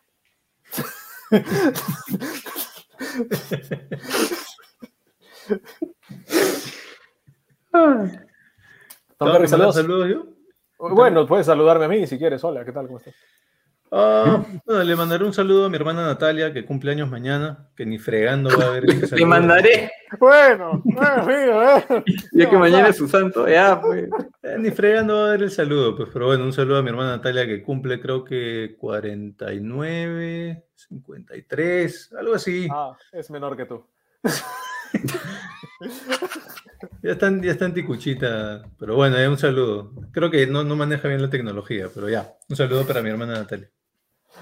Señores, así cerramos este casco parlante número uno de la temporada 2021-2022. Eh, fue un placer hablar de la agencia ¿no? libre. Se vienen muchas cosas nuevas, se vienen un montón de cosas que van a estar bien interesantes y más que nada este formato live. Nos pueden encontrar todavía en Spotify, eh, va a estar esto todavía en el Spotify y nos van a encontrar en nuestras nuevas redes sociales de Casco Parlante. No se olviden, en el Facebook pueden encontrarnos como arroba casco parlante. Pueden encontrarnos también en Twitter como arroba casco parlante. Y pueden encontrarnos también a través de Rebeldía Deportivas en los arroba rebeldía deportes en Facebook. Y también, por supuesto, en la cuenta oficial de Rodstat, que es arroba Rodstat. Si quieren hablar en Twitter con nosotros, pueden hablar con arroba Rodstat oficial eh, pueden hablar en Twitter con David Thornberry en arroba de Thornberry. y pueden también hablar Oficial. conmigo en Oficial. perdón. Oficial, oficial, correcto. Y a- en arroba Cicalo Sports también pueden hablar conmigo en Twitter. Y hablar, podemos hablar de lo que quieran, más que nada fue el americano, pero bueno, si quieren tocar otro tema, ¿por qué no? Am, nada, felices de empezar el año con ustedes. Y como siempre, Casco Parlante va a cerrar su episodio con la canción de la semana, muchachos. ¿Qué creen que nos hemos olvidado? Vamos a cantar. Todavía no, este. Todavía no sabemos cuándo es el próximo episodio, ¿no? Todavía no tenemos el próximo episodio, No, pero, Pero lo vamos a vamos a estar avisándolo con anticipación y va a ser un episodio súper divertido. Gracioso. porque lo vamos a estar grabando los tres juntos en una ubicación muy especial, bajo la dirección técnica de un excelente profesional que estaremos mencionando más adelante, y creo que se van a divertir. Se van a divertir Con mucho todas con lo las que les medidas de vamos a presentar. seguridad, ojo, ¿ah? con todas las medidas Por de supuesto. seguridad. Ah, obvio. Por supuesto, vamos a estar totalmente desinfectados. Rodstad, para todos los agentes libres de esta pretemporada de la NFL, la gran pregunta fue, ¿me quedo o me voy? Y nuestra canción de la semana es... Should I stay or should I go now? De The Bueno, Clash. pongámosla, muchachos. Cerramos cantando The Clash para ustedes y pronto el OnlyFans de David Thornberry. Dale, Cuando dices DJ. pongámosla, ¿estás esperando que yo la ponga en mi celular? Naturalmente. Por supuesto. Ah, entonces me tienes que Eres esperar. sigue haciendo hora. Bueno, eh, vamos a mandarle un saludo a. ¿Quién más le vamos a mandar un saludo? Eh, el OnlyFans de Casco, sí, eh, pronto, muy pronto vamos a tener contenido exclusivo. Y al parecer, eh, la- las propagandas de David Thornberry también La las publicidad de YouTube, la publicidad de YouTube. Ahí vamos.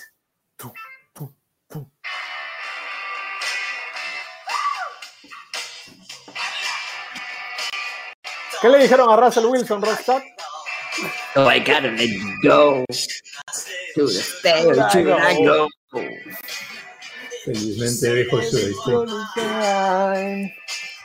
No, Adiós, muchachos. Should I stay or should I go? Should I stay or should I go now? Should I stay or should I?